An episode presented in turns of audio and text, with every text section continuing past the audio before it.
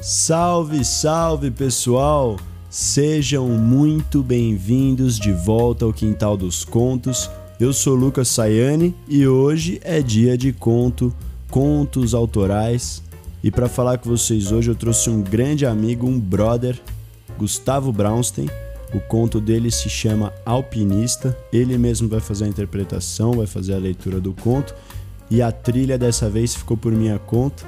A gente trabalhou junto. Eu adoro trabalhar com o Gustavo, foi um processo muito gostoso. Ele é sempre muito generoso.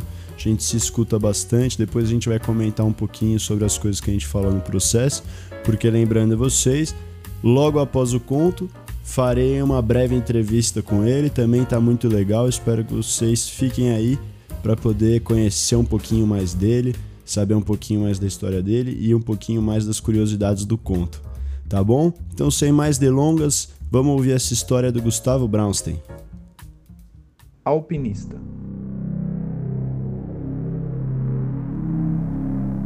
Hoje eu fui assaltado na rua, de uma maneira muito inesperada.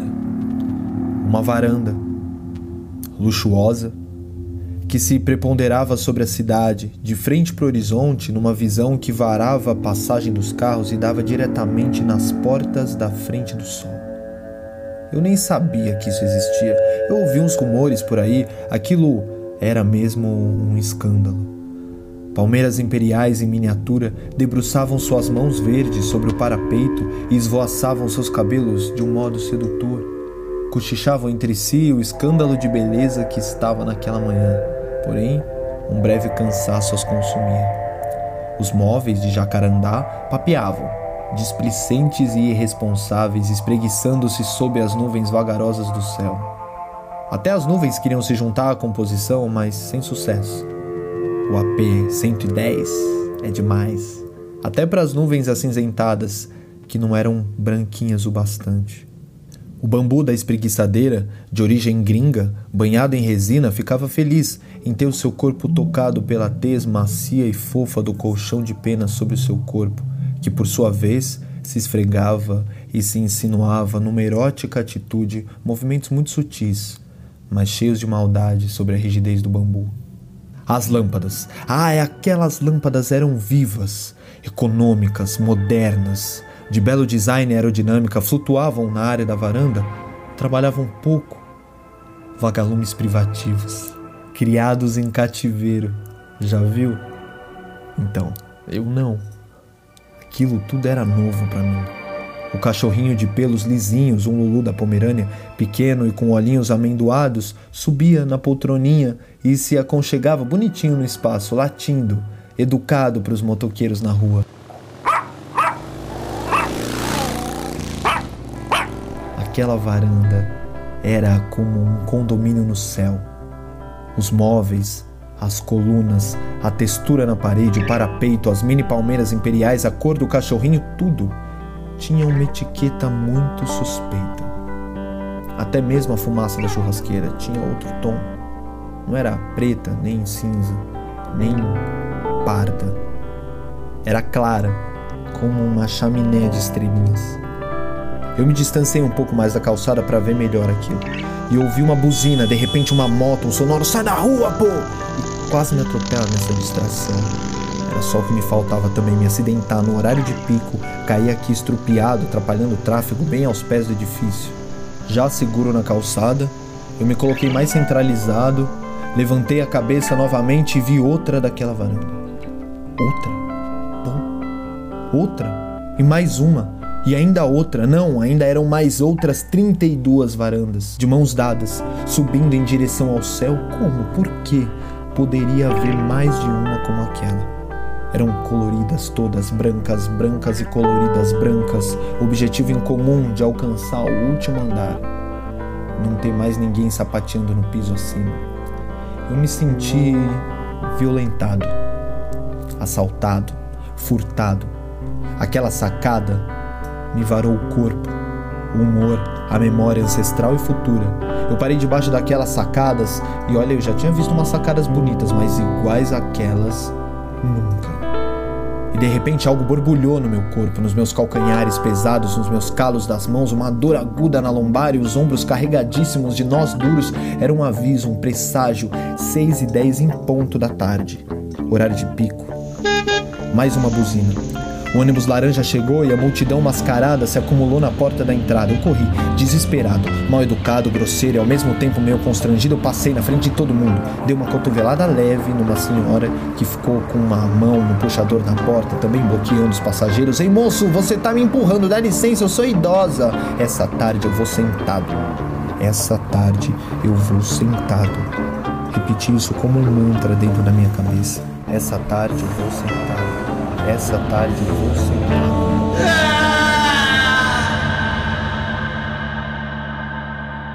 O ônibus partiu. Eu olhei pela janela da condução e vi a sacada ficando para trás, aquela sacada. O cobrador olhou para mim com cara de dia difícil, hein? Meu amigo, aquela sacada me varou o corpo, o desejo, o orgulho. Passei sangrando na catraca, uma lança na mão, depois de um dia todo de caça, pouquíssima carne na bolsa. Não consegui assento e permanecer em pé até o fim da viagem. Quer saber? Amanhã eu vou comprar uma cadeira de escalada, uma corda e vou fazer uma loucura. É isso aí, pessoal. Esse foi o conto do Gustavo Brownstein. E hoje ele tá aqui para conversar com a gente. Eu queria, Gustavo, primeiro, Gustavo, meu amigo aqui, meu irmão, ia ficar até difícil para mim apresentar ele. Eu queria que você se apresentasse aí como você quer que a galera te conheça. Ah, eu sou Gustavo Brownstein, é, eu sou, sou ator e dramaturgo, além de performer também. E aí também venho trabalhando, tentando explorar outras possibilidades de linguagem, me jogando aí desde trabalho com vídeo até texto, é, trabalhos de corpo, enfim, tenho tentado buscar aí uma atitude meio multimídia, assim. Acho que no momento atual é, eu tenho tentado me mostrar assim para as pessoas. Legal, então esse aí é o Gustavo, pessoal. Performer, dramaturgo, ator, multi, multi-artista. Ô, Gustavo, então já aproveitando essas suas várias facetas, queria saber um pouquinho assim, pode ser breve, mas como é que começou esse seu contato com a dramaturgia, com, com a escrita? Como é que você sente isso hoje de diferença para quando você começou? Cara, é, a meu, meu contato, acho que meu contato com a dramaturgia ele vem muito junto com o meu contato com a arte, assim. É, eu fui parar no teatro porque eu gostava basicamente de tocar tocava violão, aprendi a tocar violão quando era moleque, e aí é, comecei a escrever minhas próprias músicas. Isso eu tinha 14, 15 anos, aí escrevia coisas de adolescente, né? Mas também já tinha uma, uma intenção autoral, assim, que me, sempre me deixou muito inquieto, era a possibilidade de ser autor de algo. E aí fui me arriscando, cara. Fui, comecei a escrever, é, acho que sempre digo assim, entre as minhas referências mesmo de arte, é, acho que é o movimento punk. E o movimento punk tem uma coisa de atitude muito forte, né? De faça você mesmo, né? De tentar contar as narrativas, enfim, por outro viés e tal. Então, sempre fui muito alimentado por isso e aí essa vontade de escrever e ao, ao, longo dos meus estudos, ao longo que eu fui tendo contato com outros tipos de leituras mais complexas, de autores aí e autoras consagradas, com pesquisas fortes, isso foi amadurecendo. Então hoje acho que eu sou. É, tô, tô num processo de amadurecimento também, mas sou muito mais maduro do que Obviamente, né? Já fui um dia. Muito bom, mano. É, vamos então passar um pouquinho pro conto aqui. Para mim, bastante claro lendo, que é um conto que ele tá falando sobre diferença de classes, né? E até nasce ali, a gente consegue ver nascer quando logo no começo o personagem, o alpinista, né? Ele fala que que ele foi assaltado, a gente percebe o, já o ódio que nasce presente nessa relação dessa diferença de classe, ele se sente assaltado. E eu queria perguntar para você, como é que você vê essa questão, na verdade? Esse ódio, ele se faz pelo excesso ou ele se faz pela vontade de pertencer àquele suposto paraíso, mas não se vê em condições disso? É, como é que nasce essa relação? Acho que nasce do olhar para falta, né? Eu acho que mais do que desejar ter essas coisas de alguma maneira, né? A gente, claro que deseja ter um conforto, né? Poder oferecer para os nossos um conforto, uma condição de vida aí mais adequada e tal. Acho que o que surpreende, o que me assusta muito é a falta, assim. É, tem muita gente vivendo na falta. Então, sempre que eu vejo assim uma arquitetura na cidade que ela é putz, grandiosa, assim, ela é luxuosa, ela ela condensa nessa forma arquitetônica um processo histórico, um processo de exploração mesmo da classe trabalhadora, um processo de alienação, acho que vem tudo junto assim no bolo, sabe? Então quando eu vejo um negócio desse, eu falo assim, putz, como é que como pode assim, sabe? É... Então me impressiona assim, por exemplo, quando eu ando aqui no centro da cidade e a gente olha tanta gente na rua. Eu moro aqui no centro da cidade também, no bairro da Santa Cecília, e a gente olha na rua, tá cheio de gente na rua aqui, dormindo, morando e tal. E aí, vez ou outra a gente passa aqui, cara, tem prédios assim absurdos aqui. Quando a gente para e olha realmente para cima, a gente é surpreendido por isso assim, né? Então, esse, acho que é a esse tipo de assalto assim que eu me refiro, sabe? É, ele é um assalto que atravessa os tempos também, assim, sabe? Sim. É. E é engraçado você falando agora que você fala, falou do ódio nascendo pela falta, porque ao mesmo tempo, se a gente fosse pensar que desejar esse isso que seria o excesso também acaba sendo uma certa contradição, a gente acaba caindo numa certa é, hipocrisia mesmo, né? Porque Total. a gente sente a falta, mas também a gente vai buscar o excesso sabendo que isso mantém a falta para outros vários, né? Eu acho que é isso, é a grande ideia um pouco de alpinista é essa essa ideia um pouco de alpinismo social, né? E que é muito Paulo Freireano também a gente pensar é, que quando a, educador, a educação não é libertadora, né, o, a, o desejo do oprimido é se tornar um opressor, né?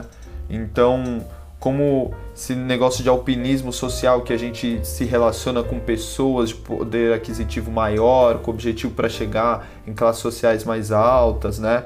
É, ter uma riqueza. Então, acho que é um pouco um jogo com isso, né? Também.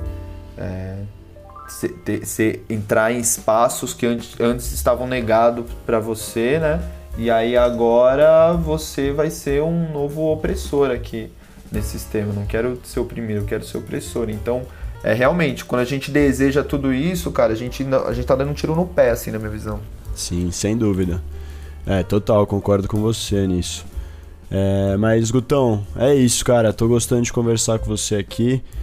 É, mas a gente já está chegando num limite de tempo aqui, então eu queria ir encaminhando para o final. Se você tiver alguma pergunta, quiser fazer alguma reflexão, fica aberto e desde já eu agradeço a sua presença aqui com a gente no Quintal dos Contos.